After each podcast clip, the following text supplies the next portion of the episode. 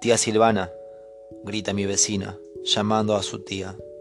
Siempre con el tía, una, dos, tres veces y siempre tía.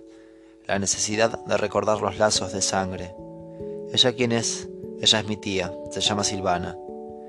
La llama desde la ventana de una cocina. Yo no puedo verla, pero sí puedo imaginar la posición del cuerpo, la dirección de la voz y la cocina desde la que llama. Silvana no atiende al llamado desde la otra habitación con los mismos modales que la sobrina. Ella responde un qué inquietante que rompe el equilibrio de la tarde. Mientras tía y sobrina se llaman, yo vivo este viernes de sol las horas de la tarde del día que te veo.